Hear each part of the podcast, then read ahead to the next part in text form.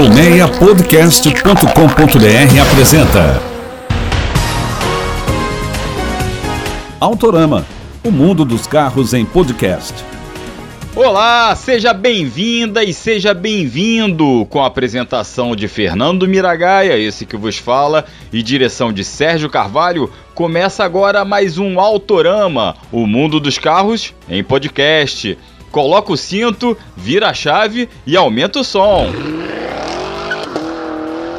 O episódio de hoje tem avaliação do Toyota Corolla Cross e sabia que o SUV já vende mais que o famoso sedã que lhe empresta o nome? É, eu vou explicar também por que a nova geração do elétrico Chevrolet Bolt vai demorar a desembarcar no Brasil. No momento KBB, um estudo recente mostra que os aumentos dos preços dos carros zero quilômetro estão esfriando. Já os reajustes dos seminovos e usados, vou deixar pro Hector Vieira contar daqui a pouco. No quadro retrovisor, o Jeep que foi sonho de consumo nos anos 90 e que virou febre entre jogadores de futebol e pagodeiros. E lembre-se que você escuta o Autorama em diversos aplicativos de áudio como Spotify, Google Podcasts e Apple Podcasts. Ao se inscrever nos nossos espaços nesses canais, você vai ser avisado toda vez que tiver episódio novo. Também tem o nosso player no site do Primeira Marcha, www.primeiramarcha.com.br. E aproveite para nos seguir e nos curtir nas redes sociais: Instagram, Facebook e nosso canal no Telegram, onde você confere as fotos dos carros que eu falo aqui. Sérgio, engata a primeira, vambora!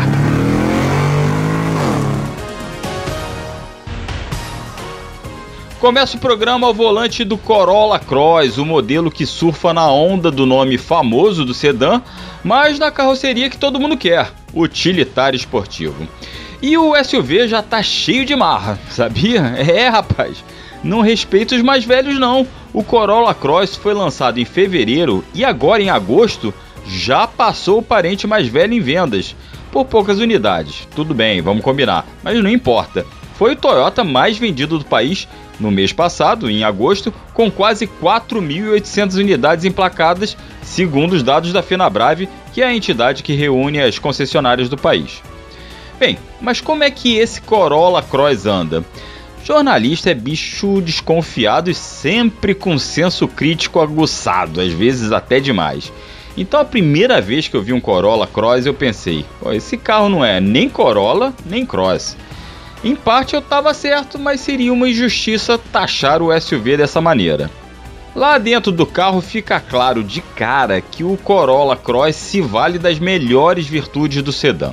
O banco do motorista é confortável, pacas, você tem uma cabine muito bem pensada, os comandos bem posicionados e o volante, que é igual ao volante do sedã, tem um ângulo de ajustes na medida. Então, encontrar a posição de dirigir é fácil e essa posição é baixinha. E mesmo que você regule o banco até a altura máxima, não se tem aquela sensação de estar no jipão como o Compass ou como o Volkswagen Taos, por exemplo. Porém, dois detalhes desagradam logo de cara. Um, o acionamento do freio de estacionamento por pedal, coisa de americano que o brasileiro nem está acostumado. Podia ser um freio eletrônico, né, Toyota? Em segundo lugar, as colunas traseiras são largas e o vidro pequeno, o que cria um ponto cego bastante incômodo para o motorista. Enfim, eu avaliei a versão XRE, que é a topo de linha na gama com um conjunto a combustão do Corolla Cross. E no desempenho, o SUV mostra que foi beber mesmo lá na fonte do sedã. Claro que o motor é o mesmo, né? O 2.0 aspirado com injeção direta e até 177 cavalos de potência. Mas é que o comportamento ao volante lembra muito o do sedã. Você sente a disposição do motor logo de cara, com acelerações boas e bem parecidas com as do Corolla. Tem o câmbio automático do tipo CVT com 10 marchas simuladas, que ajuda muito nesse desempenho e nesse comportamento confortável que eu destaquei, mas também ajuda nas comparações inevitáveis com o sedã. As acelerações do Corolla Cross, apesar de demonstrarem essa força e disposição, são bem suaves, como no Corolla, como no irmão mais velho, vamos dizer assim. Andei com SUV na estrada também e a percepção de conforto se manteve. O Corolla Cross desenvolve bem, faz ultrapassagens boas quando se pisa mais fundo no pedal, o motor não esguela e o câmbio não fica uma eternidade segurando os giros lá em cima, como é comum nos câmbios CVTs.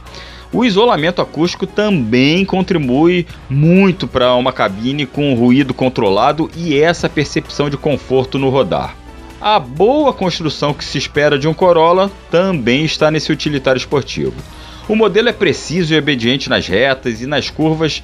Claro, a carroceria oscila um pouquinho mais, já que é mais alto, mas não passa qualquer sensação de que vá desgarrar da pista. Inclusive, achei ele bem mais firme em algumas situações que o Compass, que é seu rival direto. Em contrapartida, o acerto da suspensão do Corolla Cross visivelmente privilegia o conforto. Você passa nos buracos e quebra-molas e sente muito pouco solavanco na cabine, diria até que ele é, filtra melhor que o sedã. Isso é bom, mas compromete o seu lado cross. Lembra que eu disse que era meia verdade o juízo prematuro que fiz desse carro? não era nem Corolla nem Cross? Pois é, ele não é tão robusto para encarar aquele trecho de terra ou mais acidentado como o Jeep, obviamente. Até porque esse Corolla Cross é baixo e tem só 16 centímetros de distância do solo, quase o mesmo que um Volkswagen Gol.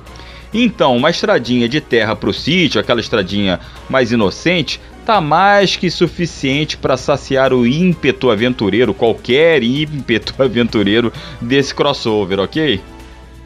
Além disso, não espere um carro muito econômico. Com mais etanol no tanque, eu consegui médias no trânsito mais pesado da cidade de 5,6 km por litro.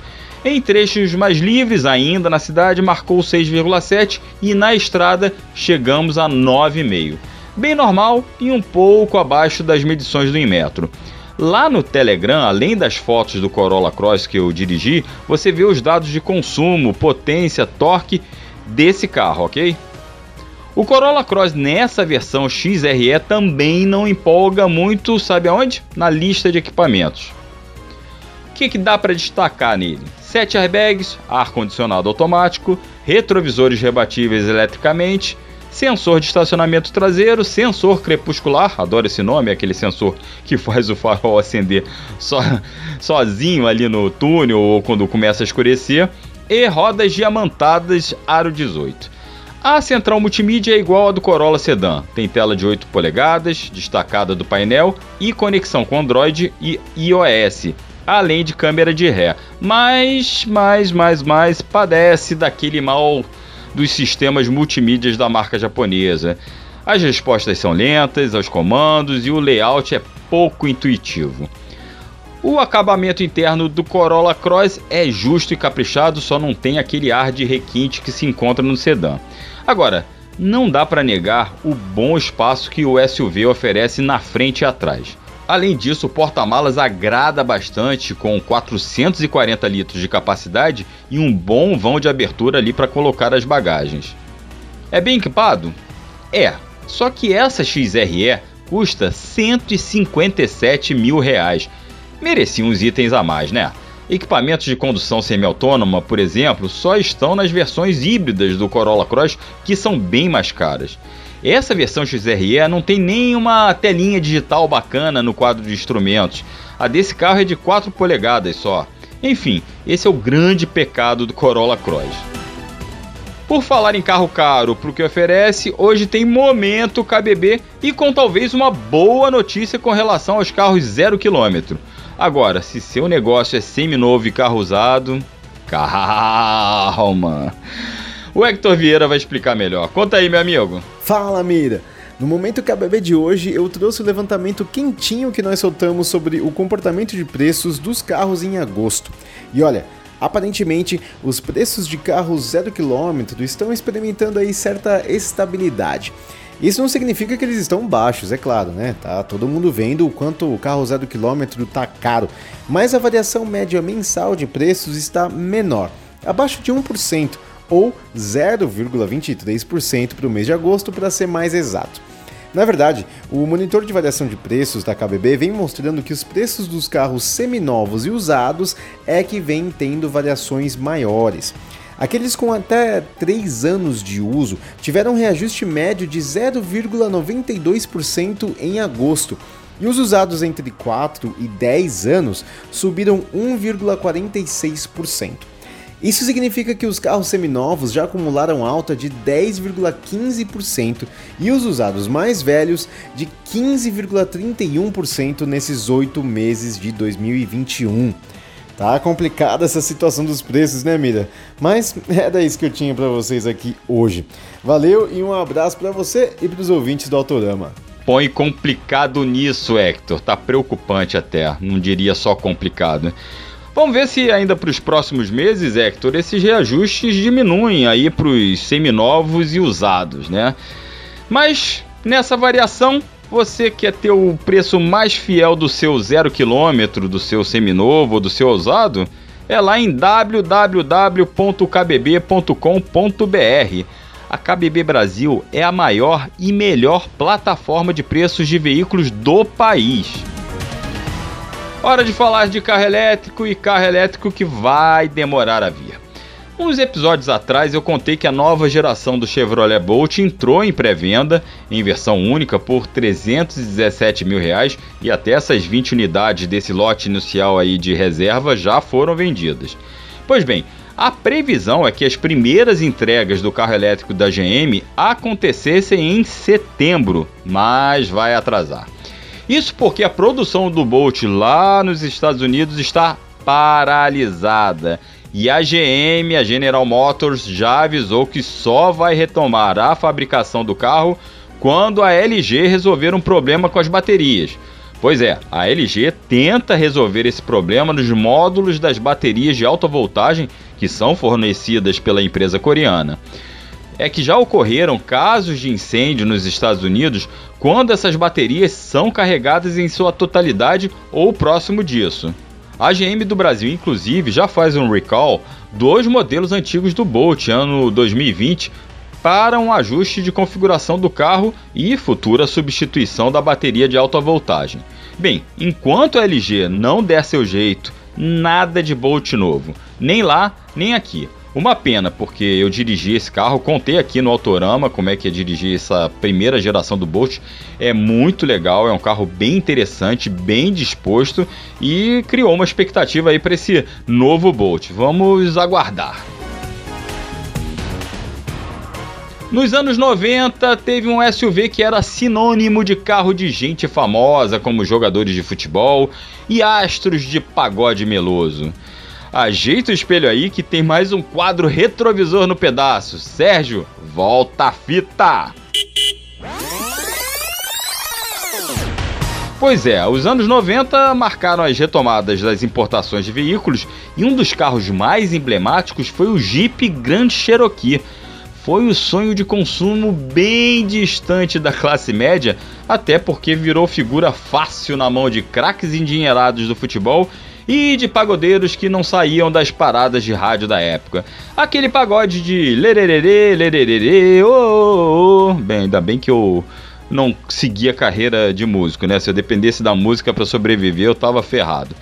Enfim, gosto musical à parte, esse para mim é o meu SUV preferido de todos os tempos, é verdade. Estilo bem robusto, quadradão, retilíneo, lindo, lindo, lindo, jipão raiz.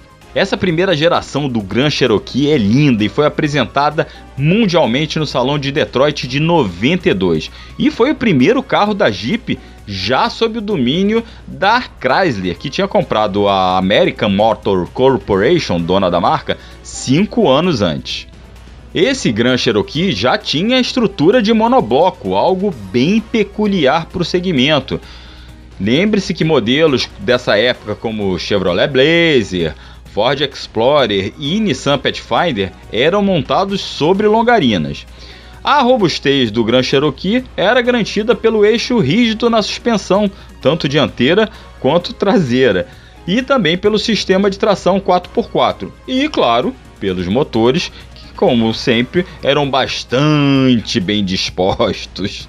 O Grand Cherokee aportou em terras brasileiras em 94 por importação independente, com o 5.2 V8 de 212 cavalos. A importação oficial só começou em 96 e além desse V8, tinha a opção com 4.0 de 6 cilindros em linha e 190 cavalos. Era completaço também, tinha bancos de couro perfurado, tinha um monte de equipamento que era raro ainda, em, até em carros mais caros aqui no Brasil, e tinha até detalhes do painel que imitavam madeira. O porta-malas, para não esquecer, era gigantesco. Em 99, infelizmente o mais legal dos Grand Cherokee deu lugar a uma nova geração, vinda da Áustria. Uma pena. Esse Grand Cherokee deixou saudades em mim e em muita gente famosa. E chegou a hora de estacionar com a apresentação e produção de Fernando Miragaia, direção e edição de Sérgio Carvalho. O Autorama fica por aqui. Muito obrigado pela sua audiência e reforço mais uma vez o convite para você se inscrever nos canais do Autorama no Spotify, na Apple Podcast, no Google Podcasts ou no seu aplicativo preferido. E nos acompanhe nas redes sociais, Instagram, Facebook e no nosso canal no Telegram, totalmente gratuito e onde você confere as fotos de todos os carros que eu falei aqui: Corolla Cross, Grand Cherokee, Raiz e também do Chevrolet Bolt. Ok? Um grande abraço, até a próxima. Continue usando máscara, continue se cuidando e acelerando de casa. Tchau, tchau! Autorama, o mundo dos carros em podcast. Uma produção colmeiapodcast.com.br. Colmeia Podcast, o rádio do seu tempo.